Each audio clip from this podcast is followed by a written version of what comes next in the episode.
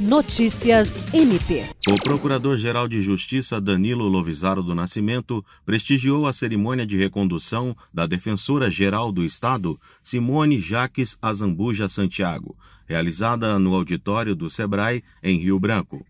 Simone Santiago atua na Defensoria Pública do Estado do Acre desde 2002 e integra a administração superior desde o ano de 2017, quando tomou posse como subdefensora pública geral.